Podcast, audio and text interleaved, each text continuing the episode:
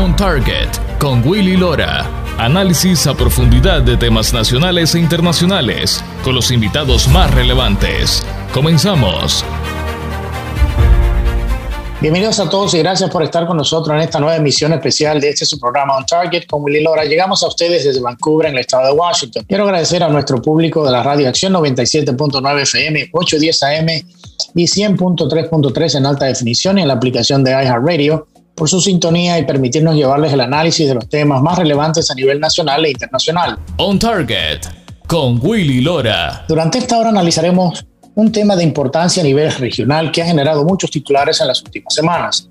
Este fin de semana se celebran las elecciones presidenciales en Honduras, un país centroamericano que dentro de su frágil democracia sigue buscando fortalecerla dentro de una disputa entre dos ideologías muy claras, la ideología del capitalismo democrático y el socialismo del siglo XXI. Estas elecciones se disputan entre el candidato del oficialismo del Partido Nacional, Nasrid Zafura, eh, lo conocido, conocido como Papi, y la candidata por el Partido Liberal y Refundación, Xiomara Castro, esposa del expresidente Manuel Zelaya. Según el último sondeo, en, un tercer lugar más lejano, se encuentra también Janice Rosenthal, del Partido Liberal, quien cumplió condena en Estados Unidos por lavado de activos. Además de las elecciones del presidente, los más de 5 millones de votantes hondureños estarán eligiendo a 128 diputados al Congreso, 20 diputados al Parlamento Centroamericano y 298 alcaldes a nivel nacional. Para analizar estos temas me acompañan desde Tegucigalpa, en Honduras, Miguel Ángel Ubonilla, jefe de comunicaciones de la campaña de Nazi Asfura, PAPI, y el colega periodista Mario Pacheco, quien está cubriendo estas elecciones. Bienvenidos a ambos y gracias por estar en el programa. Quiero comenzar esta conversación con Miguel Ángel. Bienvenido al programa, Miguel Ángel, ¿cómo estás? Muy bien, Willy, mucho gusto, un saludo desde Honduras. Miguel Ángel, quiero ir de frente al cuestionamiento que se le hace al candidato a PAPI. O sea, en algunos medios de comunicación y círculos, políticos sobre su vinculación al presidente actual, Juan Orlando Hernández, por los supuestos vínculos de este narcotráfico y corrupción. ¿Cómo se desliga el candidato del Partido Nacional a estos señalamientos? O sea, porque mucho que se ha hecho, obviamente, en una prensa que ha, que ha venido atacando el proceso en, cierta manera y, y, y, al, presidente actual, ¿cómo se desliga el, el candidato al presidente, a presidente del partido oficial a todos estos pronunciamientos? Bueno, mira, eh, sí, en efecto, pues eh, el candidato a la presidencia Nasri Tito Asfura, muy conocido aquí en Honduras por Papi a la Orden.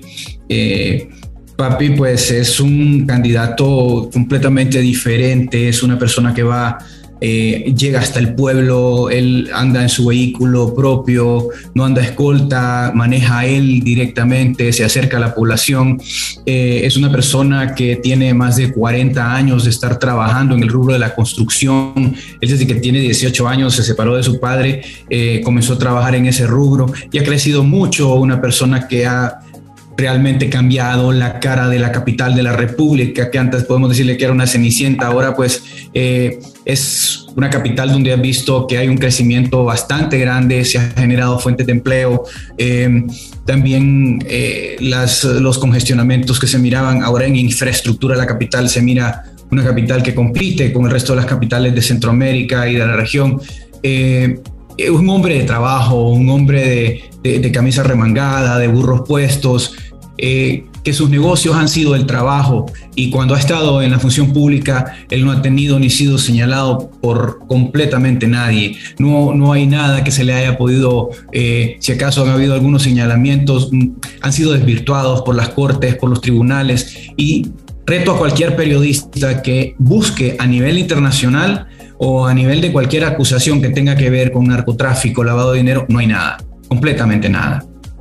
Eh, eh, eh, Miguel, ¿cuál es el planteamiento directo, ya que tú hablas de eso, que hace el candidato Papi para lidiar con el tema de la corrupción política que se ha venido denunciando en el país? Porque obviamente se ha hablado ah, en, diferentes niveles que uno de los, problemas principales que, que, apela o que pega a Honduras es el tema de la corrupción política, otro también narcotráfico, corrupción, y etcétera. O sea, ¿cuál es el planteamiento por la parte de la campaña de lo cómo piensa el candidato lidiar con ese tema de corrupción política en el país?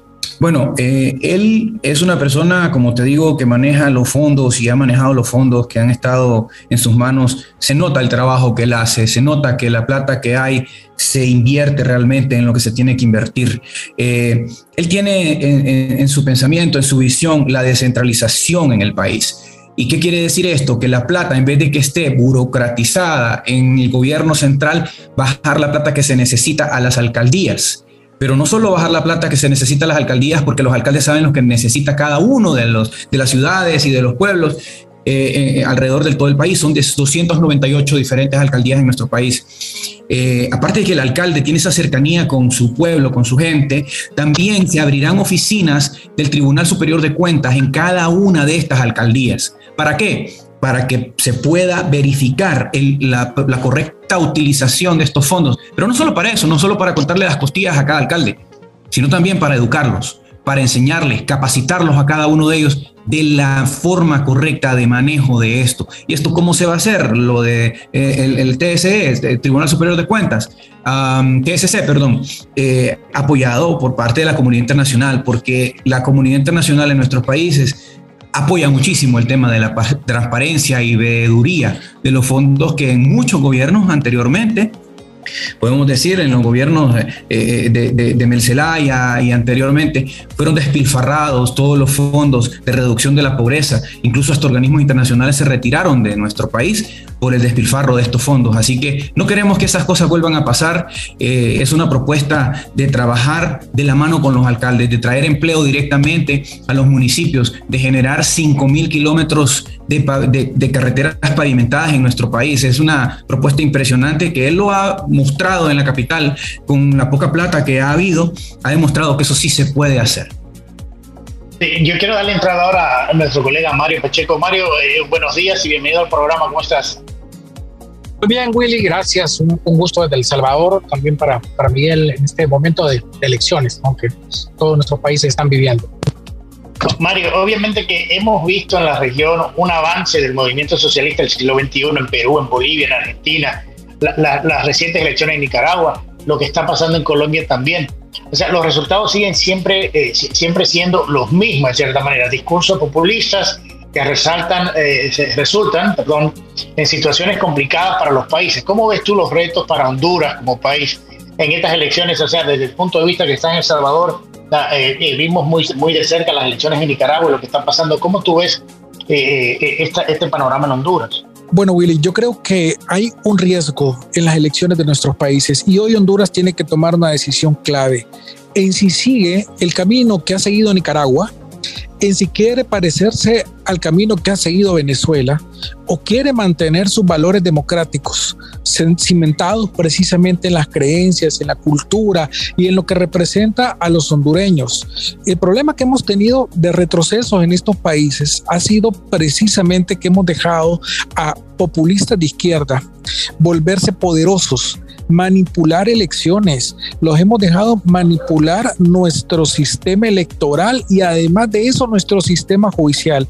Y ese es un grave peligro para cualquiera de las sociedades, sobre todo porque los candidatos y los gobernantes de izquierda pretenden centralizar todas las acciones del Estado, por encima de la libre empresa, por encima de la libertad de expresión, incluso por, eh, por encima de las libertades de democracia que se, que se deben de respetar en cada país. El problema que ha venido pasando es que si no hay seguridad jurídica, si atacamos estos aspectos, eh, Willy, pues nos vamos a dar cuenta que tampoco va a haber inversión y al no haber inversión no va a haber un crecimiento económico y si no hay un crecimiento económico no hay desarrollo para nuestros países. Yo creo que ahí es donde radica parte del problema de que estos candidatos eh, se vuelvan, eh, sigan ganando en, en, en las elecciones porque después cuesta demasiado sacarlos del lugar y se tienen que crear grandes revoluciones para poder, para poder sacarlos del poder cuando ya estén enquistados, Willy. Y ese es uno de los graves problemas. Mira lo que ha tenido que pasar Ecuador. Mira lo que ha tenido que pasar Bolivia. La sociedad al final se dio cuenta que había votado por la persona equivocada tiempo después y a veces demasiado tarde. Y las sociedades tuvieron como lamentablemente pasa con los cánceres, ¿no? Hacer una herida grande para poder extirpar eso que te hace tanto daño. Y yo creo, Mario, que, es, increíble también la responsabilidad que han tenido los medios de comunicación dentro de estos procesos electorales en estos países, porque lo que han, o sea, lo que yo creo que, que han fallado en su responsabilidad esencial de educar a los pueblos, de educar a, la ciudadanía eh, no solamente en cuáles son las mejores opciones, sino darle la información necesaria para que la gente pueda tomar sus propias decisiones basado en la responsabilidad de educar a este votante con las propuestas claras de los candidatos e investigar a cada uno de ellos. Por supuesto, Willy. Yo creo que los medios de comunicación lamentablemente han perdido la brújula con el tiempo y se han dejado politizar y ha pasado alrededor del mundo. Lo vimos mucho en Estados Unidos. Pero en los países latinoamericanos el fenómeno es todavía más profundo, porque aquí lamentablemente los gobiernos han apretado también a los medios de comunicación, también lo han hecho los candidatos, incluso prometiendo el oro y el moro, como dicen para algunos periodistas, que cuando ya esté yo en el poder, vos vas a estar mejor, cuando ya esté en el poder, voy a pautar en tu medio de comunicación y va a crecer. Claro, esto ha venido a afectar los procesos de información que deben de ser totalmente independientes y la irresponsabilidad también de los periodistas actuales, no de algunos, no de todos obviamente, pero de algunos que eh, venden básicamente su, su, su, su, alma, su lamentablemente a, a, estos sectores políticos eh, con la aspiración, Willy, de poder conseguir algo a futuro. Y te voy a decir, en muchos casos, esto no se logra tampoco. Y así como le mienten a la sociedad, le mienten a estos periodistas, pero cuando se vienen a reaccionar, ya es demasiado tarde. Sí, completamente de acuerdo. Mario, en este me queda un minuto en el programa. Quería preguntar de, frente qué mucho daño le ha hecho el dinero de la política al a los medios de comunicación en casos como estos que estamos viviendo ahora de elecciones que tienen consecuencias a largo tiempo. Muchísimo daño, Willy, sobre todo porque a través de los medios de comunicación estás influyendo en la sociedad.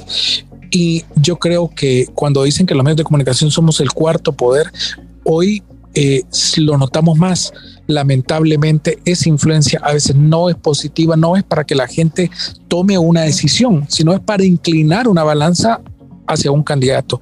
Y ese es el error que se paga caro a corto o a largo plazo. Bueno, Mario, vamos a nuestra primera pausa. Al regresar conversaremos sobre los planteamientos sobre el tema económico y seguridad para evitar la fuga de talentos hondureños hacia el exterior. Ya regresamos con más después de la pausa. On Target con Willy Lora. Periodismo auténtico y objetivo. Ya regresamos. On Target con Willy Lora. Actualidad y puntos de vista integrales. Ya estamos de vuelta. Ya estamos de regreso con su programa On Target con Willy Lora. Miguel Ángel, dos temas también importantes sobre la agenda nacional son el de la seguridad ciudadana y el tema de la creación de buenos empleos uh, y de, buenos y sólidos eh, empleos uh, por el tema de la fuga de capital humano hondureño hacia el norte. ¿Cuáles son esas propuestas del candidato Papi sobre estos dos temas importantes? Eh, ¿Cómo piensa manejar el tema de seguridad y empleos? Bueno, eh, para empezar, eh, Papi pues está planteando su propuesta de gobierno eh, prácticamente en cinco partes. Un programa de empleo para jóvenes entre los 18 y 25 años de edad. También no olvidarnos de estas personas que tienen más de 50 años, porque ahora pues mucha gente que pasa de los 50 años cuando pierde su empleo dicen, no, pues necesitamos gente más joven. Así que se está preparando una ley de empleo para personas más de 50. También un programa de ayuda a MIPIMES. Se mejorarán los financiamientos y se, tendrán apoyos también para apoyar a las pequeñas y muy pequeñas empresas. Eh, apoyo técnico, financiero, es lo que necesitan estas, estas empresas, estas pequeñas, estos pequeños emprendimientos. También eh, él, como te mencionaba, tiene el plan de pavimentar 5.000 kilómetros de carreteras a nivel nacional. Estos 5.000 kilómetros van a ingresar en las zonas más productivas del país. Eso pues provocará que todos estos agricultores que antes tenían que entregar su producto para que otras personas la comercializaran y ellos venían y se ganaban un 10% prácticamente eh, de lo que costaba el producto y se lo vendían a supermercados o lo exportaban y le ganaban el 200, 300%, ahora el agricultor va a poder sacar ese producto y tener una mejor ganancia. Y podremos crear megagranjas o agromaquilas en diferentes puntos del país para que también se le pueda meter valor agregado a este producto que sacan los agricultores. Se impulsarán ahí, ah, se han hecho también acuerdos con eh, cooperativas de ahorro y préstamo que están a nivel nacional para incentivar también a estos productores y que crezcan para poder tener una mejor producción y un mejor ingreso. también firmó con los cafetaleros y con varios ah, sectores de, la sociedad para impulsar estas propuestas que él tiene. Y también el programa Trabajemos Juntos que lleva apoyo técnico y financiero a los sectores agrícolas, turismo, construcción, salud, educación, creando miles de fuentes de empleo en cada parte del territorio nacional. Esto, como te mencioné, va con un eje transversal que es la descentralización y que los fondos vayan y sean manejados directamente por los alcaldes, que ellos saben lo que tienen que hacer para cada una de sus comunidades. Si tú empiezas a mover esto y la plata llega donde tiene que llegar, la inseguridad y otros temas que se le dará seguimiento, porque si tú recuerdas, eh, ahí aproximadamente pues en el 2004, 2003 para allá, los índices de muertes en nuestro país eran altísimos. La inseguridad provocada por el narcotráfico, por el paso de las avionetas que venían de Sudamérica con droga para Estados Unidos, era una cosa increíble. Todo eso, pues eh, el gobierno eh, que en este momento está terminando hizo una lucha muy fuerte en tema de seguridad esos temas se van a seguir eh, manteniendo y mejorando poco a poco. Así que es, eh, tiene un plan muy, muy importante, Papi a la Orden, para traer trabajo y permitirle a los jóvenes y a todas las personas que puedan tener una oportunidad aquí en el país. Si quiero darle entrada ahora a tu colega Gilbert Beltrán, que es parte del equipo también de, de la campaña de Papi en tema de, de, comunicación y estrategias. Eh, Gilbert, que bienvenido, ¿cómo estás? ¿Qué tal está Willy? Enorme placer para mí el poder estar contigo el día de hoy y platicar de este gran hombre que estoy seguro que este próximo 28 de noviembre vamos a, a tener como nuevo presidente de todos los hondureños. Gilbert, gracias, gracias por estar. Muy interesante lo que decía Miguel Ángel hace un momento el tema de seguridad. La pregunta conmigo es, todo ese tema de seguridad ha venido siendo también tema de preocupación por parte del gobierno de Estados Unidos eh, con todo el tema del narcotráfico y, y, todo lo demás. Se ha conversado dentro de la campaña de, cómo se va a fortalecer esa, esa relación con Estados Unidos. Ya hemos visto cómo se ha puesto en un, en un balde de hielo la relación de Estados Unidos con el gobierno del país vecino El Salvador. O sea, ¿cómo ven esa situación desde el punto de vista de la campaña ustedes? ¿Cómo eh, eh, pretenden proteger esa relación o, madurarla o hacerla de una manera más productiva? O sea, ¿cuál es, qué, qué, es lo que está pensando la campaña o el candidato en ese sentido? Mira, Willy, en ese sentido nosotros hemos sido muy vocales durante la campaña en el tema que nuestro país, amigo y aliado estratégico, históricamente es Estados Unidos. Nosotros creemos en esta relación que tenemos de amistad con Estados Unidos, creemos en China-Taiwán, creemos en la libertad, creemos en la democracia. Creemos que se ha avanzado muchísimo en los últimos años en temas que son coyunturales, pero importantes para ambos países. Estados Unidos está muy metido en el tema de la migración y en el tema del narcotráfico, en la lucha contra estos dos eh, grandes problemas que tenemos las sociedades. En este caso, nunca antes en Honduras se había dado una lucha tan frontal contra el narcotráfico como la que hemos visto en estos últimos años, con más de 40 capos de la droga extraditados justamente al país del norte cuando hemos visto que más del 94% de la droga que antes pasaba de Honduras o por Honduras para llegar a Estados Unidos proveniente de Sudamérica ya no pasa como tránsito en nuestro país, sino que lastimosamente ahora está llegando por otros países como El Salvador, Costa Rica y el mismo Nicaragua, que es uno de los principales pasos de la droga.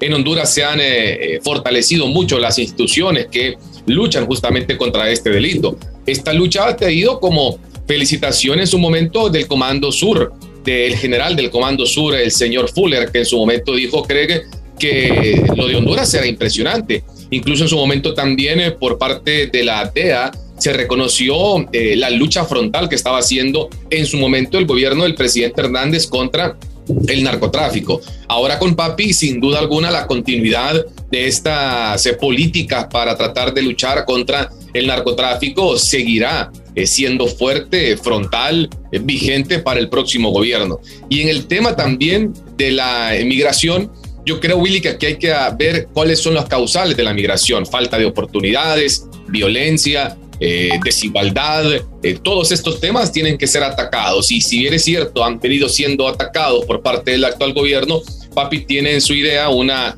eh, conflagración clara de la generación de miles de empleos en todo el país, de mejorar las condiciones de vida de los hondureños, de continuar en los avances y en la lucha por recuperar la paz y la tranquilidad de Honduras. Solo quiero antes de terminar recordarte algo. Honduras era el país más violento del mundo después del gobierno de Manuel Zelaya Rosales. Honduras tenía en el gobierno de Mel Zelaya, esposo de Xiomara Castro, las dos ciudades más violentas del mundo, San Pedro Sula y Tegucigalpa, en el top 10. Y es más, San Pedro Sula era la más violenta del mundo. Entonces, eh, hoy ves que ya no están estas ciudades, hoy ves que Honduras no aparece en esos primeros lugares. Habla obviamente de algo que se encuentra mucho mejor que lo que encontramos, pero falta por mejorar. Y ese camino por la senda correcta de la reducción de la tasa de homicidios, de la reducción del paso de la droga, de la extradición de malos hondureños a Estados Unidos por cometer delitos de narcotráfico continuará mucho más fuerte con papi a la orden. Sí, Miguel, me queda un minuto en, este segmento y, y, quería preguntarte, basado en eso que dice Kilbert, y volviendo un poco atrás, ¿se va a mantener esa relación con Estados Unidos, fortaleciendo especialmente, y esto también podemos seguirlo en el próximo segmento, especialmente con, con cosas que ha venido diciendo la congresista Norma Torres, de, la demócrata de California, que ha sido muy crítica de, de todo lo que es eh, eh, lo que ha sido Honduras o, o, este gobierno de Honduras. Y mira, aquí voy a meter un elemento bien importante, eh, el contraste que hay entre Papi a la Orden y Xiomara de Celaya. Ellos son parte del Foro de Sao Paulo. El Foro de Sao Paulo eh, están vinculados con China continental, están vinculados con Rusia, están vinculados con otros países, los cuales pues nuestro país no está vinculado. Las relaciones que nosotros tenemos, y te lo comento, en un acuerdo que firmó nuestro candidato hace unas semanas con la confraternidad evangélica de Honduras, el punto número uno era mantener y mejorar la relación con Israel y sostener la relación con Estados Unidos y países amigos que ya están, incluyendo eh, China-Taiwán. Así que eh, él es muy claro en eso, él está eh, en contra de que ideologías como la del socialismo del siglo XXI y comunismo, que ellos son los que están impulsando esto, vengan a nuestro país. Así que él ha sido contundente las relaciones que tenemos con Estados Unidos, Israel y los países con los que estamos trabajando en este momento se fortalecerán. Gracias, Miguel. Yo sé que tienes un, compromiso, así que agradezco muchísimo el tiempo y que Kirby, se va a quedar con nosotros los próximos 20 minutos del programa. Así que muchísimas gracias, Miguel. Y, nada, les, deseamos mucha suerte este fin de semana. Muchas gracias, Willy. Un saludo a la distancia.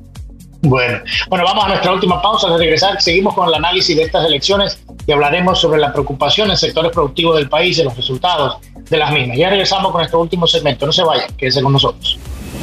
On Target con Willy Lora. Periodismo auténtico y objetivo. Ya regresamos. On Target con Willy Lora. Actualidad y puntos de vista integrales. Ya estamos de vuelta. Ya estamos de regreso con nuestra última parte de este programa especial On Target con Willy Lora. Kilber, es una realidad en la gran mayoría de los países de, que el sector privado, las empresas privadas, son los motores productivos de estos países, son quienes generan la gran mayoría de empleos en, nuestra región y por ende un desarrollo económico importante. Habíamos conversado de la diferencia entre ambos candidatos en segmento, en segmento anterior del programa, pero ahora quiero ir un poquito más directamente al tema de la seguridad a la inversión, no solamente nacional, sino también extranjera. ¿Cómo piensa el candidato Azura garantizar este clima en el país, o sea, de una inversión eh, eh, eh, clara y, segura cuando comparamos con la, con la candidata Xiomara Castro.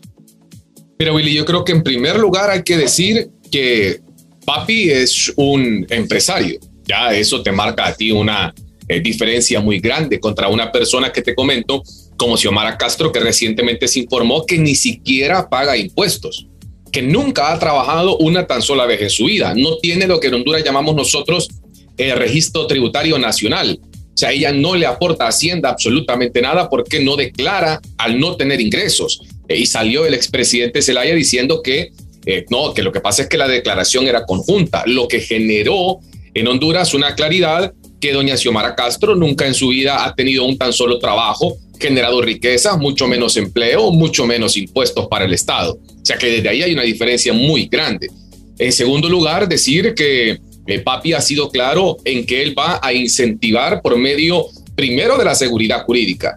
Primero, establecer las reglas claras del juego para que vengan inversionistas de otros países acá. Y algo fundamental es la seguridad jurídica que vamos a tener de no tener cambios abruptos que le permita a las personas tener la certeza de invertir en un país como Honduras. Uno. Dos, nosotros representamos la libre empresa, la libertad de expresión. Nosotros no representamos lo que sí representa ella, con sus aliados, que en este caso son directamente Nicolás Maduro, el caso del presidente Ortega en Nicaragua, el caso de todos los países que forman parte del Foro de Sao Paulo, que tienen una intención totalmente directa, opuesta y en dirección contraria a lo que nosotros conocemos como libre empresa. Ellos son expertos en la expropiación, ellos son expertos en la nacionalización de las empresas. Nosotros no creemos en eso y Papi ha sido claro.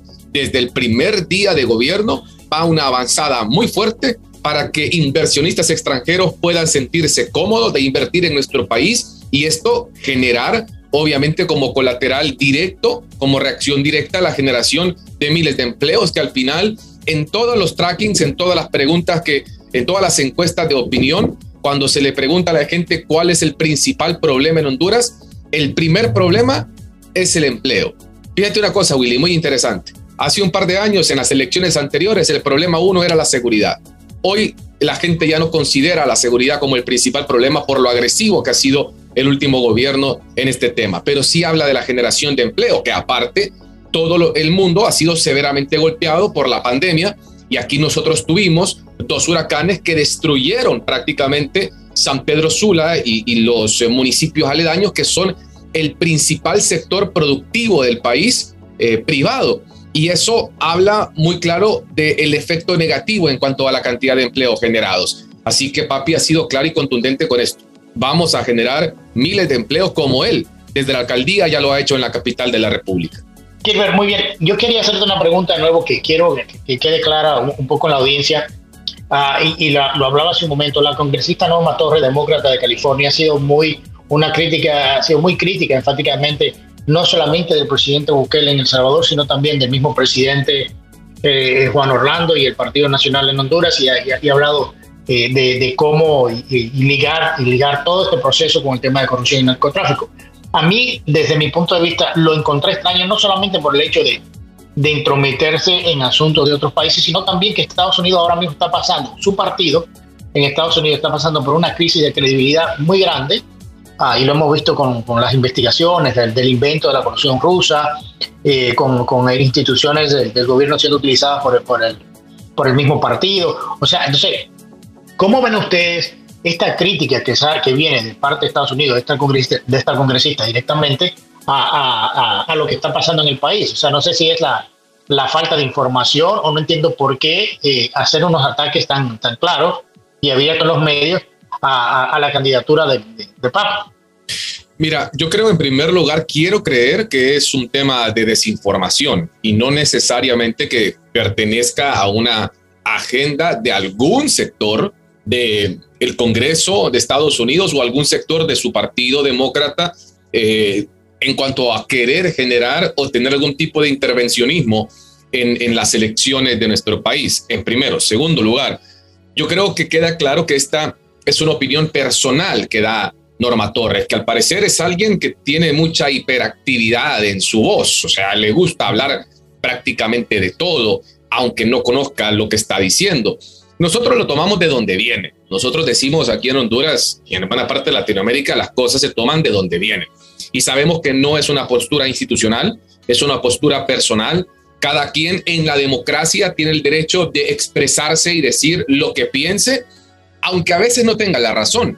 Y bueno, esos son los bemoles y los costos muchas veces de la, de, la libertad de expresión, pero es, es lo mejor que existe. Sí que nosotros no nos preocupa en lo absoluto lo que diga Norma Torres, es más, ha enfilado ataques muy grandes en contra de Honduras y aquí nunca se le ha respondido porque honestamente no es una figura eh, realmente importante dentro de la vida política eh, de Estados Unidos. Eh, y respetamos lo que ella piensa, obviamente no lo compartimos en lo absoluto, pero cuando uno mira lo que dice Norma Torres, pero por otro lado mira lo que dice la institucionalidad, cuando vemos el nombramiento de un embajador en Honduras, cuando vemos la visita del subsecretario de Estado Nichols, por ejemplo, recientemente, estamos viendo una buena voluntad por parte de ahí, sí, la institucionalidad del gobierno de Estados Unidos. Entonces creo que hay que marcarlo muy grande porque eh, si yo fuera congresista podría decir lo que quisiera, pero no representa a mi institución, representa a Kilbet.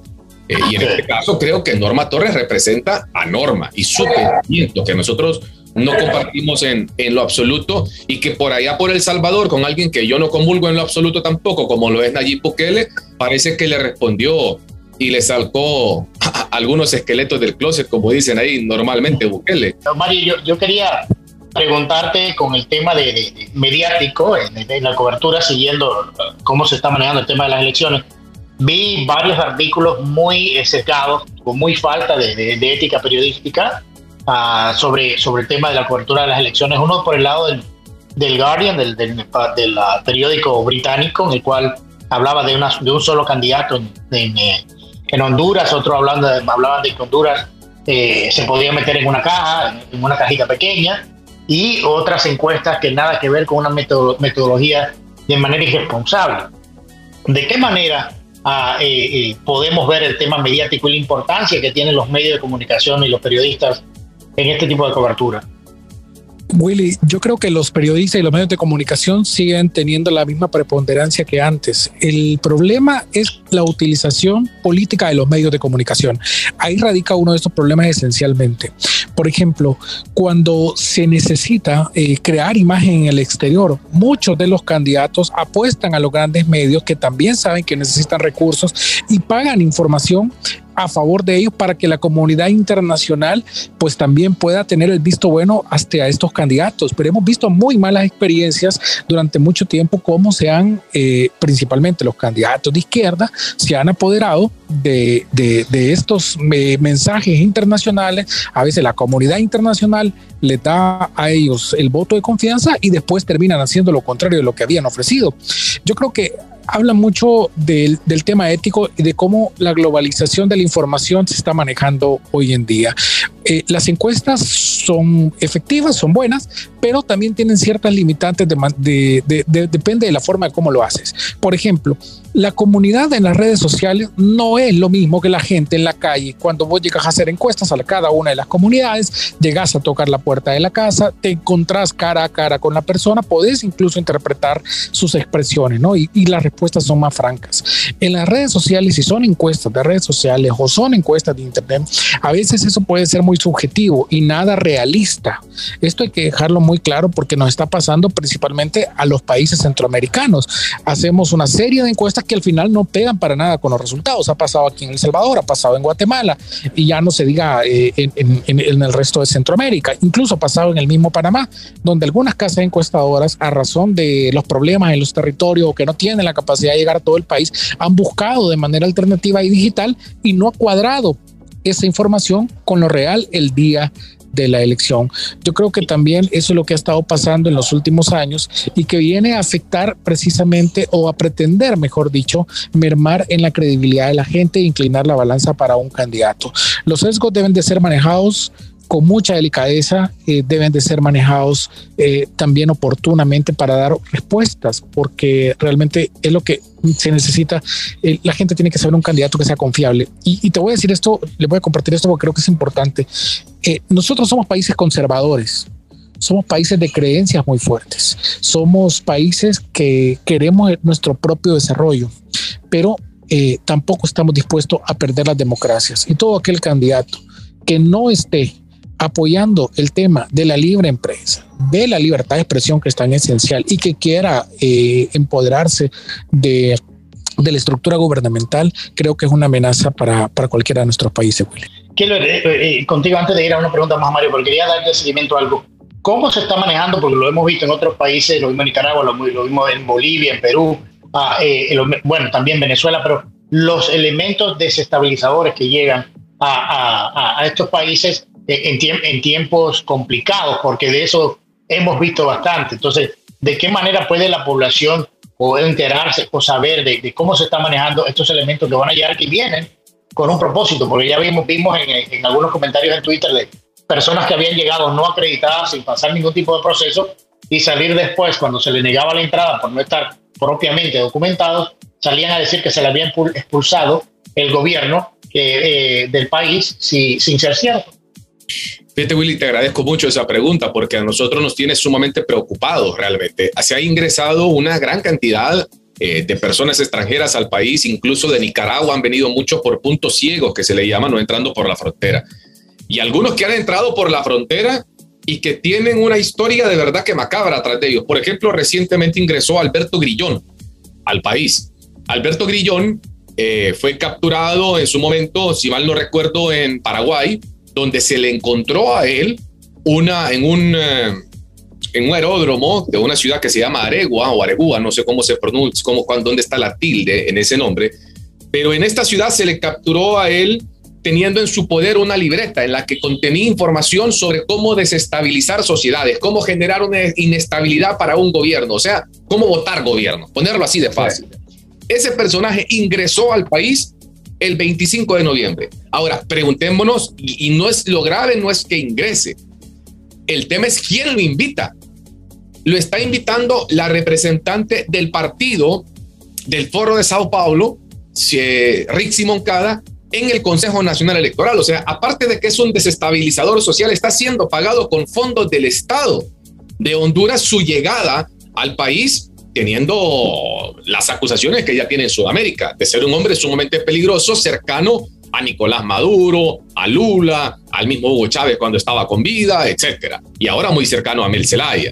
Entonces, eh, nosotros esperamos que estas personas puedan tener la oportunidad de ser realmente investigadas, de estar muy de cerca de ellos y al primer eh, movimiento extraño que hagan, que no te quepa la menor duda que se actuará por parte del gobierno hondureño, porque aquí no estamos para que vengan a desestabilizar el país. Uno y dos, tú hacías eh, junto con, con, Mario referencia a un, eh, a un escrito de The Guardian.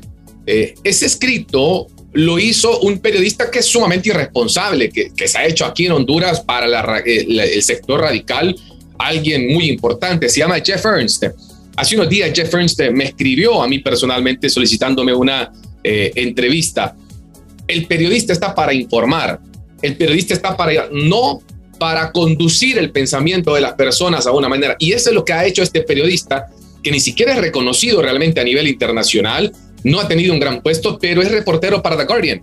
Y lastimosamente vimos ese, eh, ese, ese escrito que, bueno, no, no, tampoco tuvo tanta importancia aquí en el país, pero, pero que sí es lamentable que alguien eh, promueva desde un periódico tan serio y tan grande como The Guardian una desinformación de tal tipo. Así que sí estamos preocupados por el ingreso de este tipo de personas, Willy, que no necesariamente tienen en su ser el gen de la democracia, que es lo que ha estado en riesgo en los últimos años en toda Latinoamérica, financiado con millones de dólares proveniendo del que era el país más rico del mundo y que hoy vive en la miseria, como es Venezuela. De ahí se han financiado movimientos insurreccionales eh, y no me cabe la menor duda que harán el intento después de este próximo domingo aquí también en Honduras. Y yo quiero agregar algo que es importante de lo que dice Gilbert, perdón la interrupción, pero yo creo que es esencial decir que estos candidatos populistas, estos candidatos que tienen la intención de desestabilizar de los países y apoderarse y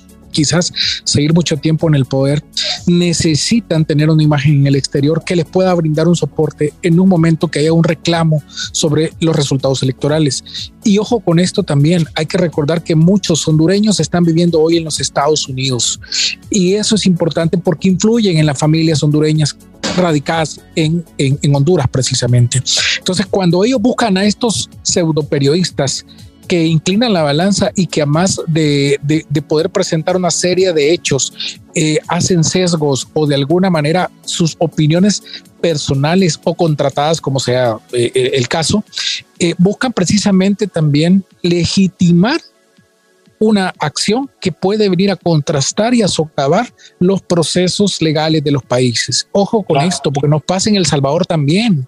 A veces tratamos de influir hacia afuera, hacia los Estados Unidos, porque ahí también tenemos una buena base de salvadoreños que está viviendo, que sabemos que si de alguna manera son afectados, eh, eh, también envían, son factor clave por la remesa y cada opinión de ese salvadoreño y de ese hondureño viviendo afuera, es importante para la familia que reside en nuestros países. Y eso lo han descubierto precisamente ese tipo de candidatos. Lo hizo Hugo Chávez en Venezuela, lo ha hecho Daniel Ortega. Estos candidatos representan un retroceso en los procesos democráticos de nuestros países. Sí, Mario, yo y, completamente de acuerdo contigo. Y quería hacer un tag a lo que ya, en la última pregunta, tío, se me está acabando el tiempo ya del programa, pero, o sea, lo que decía Kilber en cuanto al, al, artículo del Guardian, a mí me sorprendió mucho por todo ambiente, el tiempo que nosotros tenemos, tenemos en esta industria, que el periodista dijera claramente de que en Honduras solamente hay una candidata y que no existía más. O sea, yo me quedé frío porque eso no es, o sea, no es periodismo, básicamente es propagandismo cuando tú utilizas un periódico como ese para denigrar o, omitir eh, un proceso democrático donde hay otros eh, candidatos, Mario.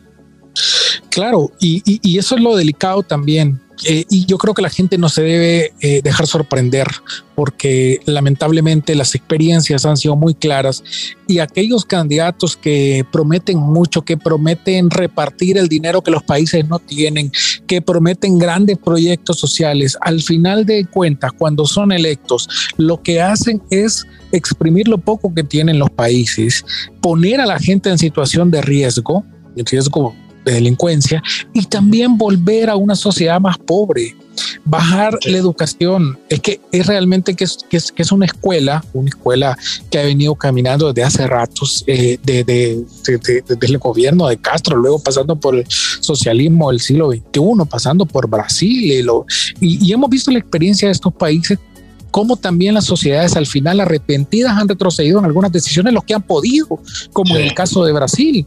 Pero que, como en el caso de Ecuador, como en el caso del mismo Bolivia, que entendieron que esos candidatos populistas y que dicen atacar el sistema y que van a combatir la corrupción, se han vuelto en los principales corruptores y han dejado países más vacíos, más empobrecidos y con muchísimas más, muchísimos más problemas de desarrollo. Además, con unas relaciones eh, internacionales muy complicadas. Y yo creo que todo candidato que, que, no tenga claro, para el caso de Honduras, que no tenga claro que Estados Unidos es un aliado estratégico y que hay que cuidar esa relación con Estados Unidos, eh, no, no entiende cuál es el futuro de los países. Mario, gracias, Mario. Ya, ya, ya, ya, sí, Kimberly, rapidito que se me acabó el tiempo, pero sí, Solo, solo decir, y, y, es un tema de radicalismos. Por ejemplo, yo sé que ustedes son periodistas que creen en la democracia, pero yo estoy 100% seguro que Willy Lora jamás sacaría un escrito diciendo en Honduras solo existe un candidato y es Papi a la orden. Pero aunque es un candidato, es un periodista probablemente más inclinado al pensamiento conservador, pero es un tema de ética y lastimosamente en el radicalismo hasta la ética se pierde.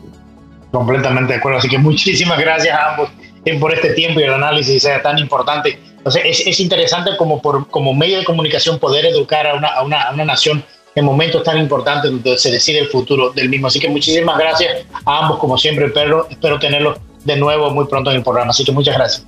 Muchas gracias a ti, Willy. Gracias a ti, Willy, por la invitación. Bueno, llegamos al final de este programa especial en donde analizamos las elecciones presidenciales este fin de semana en Honduras, la disputa entre un sistema capitalista y de libre, libre mercado en contra de un sistema de gobierno socialista del siglo XXI. Quiero darle las gracias a Miguel Ángel Bonilla, jefe de comunicaciones de la campaña del candidato Narces Fura, y a nuestro colega y periodista Mario Pacheco por sus análisis. Le agradezco muchísimo que me hayan acompañado en esta hora y a nuestra audiencia le agradecemos la atención y su tiempo a este programa especial y los invitamos a que nos acompañe la próxima semana con otra entrega más de On Target con Willy Lora. Y recuerda, es duro fracasar, pero es todavía peor no haber intentado nunca triunfar. Que pase un excelente fin de semana. On Target con Willy Lora Gracias por su compañía. Escúchanos nuevamente en nuestra próxima entrega en Radio 97.9 FM en iHeart Radio.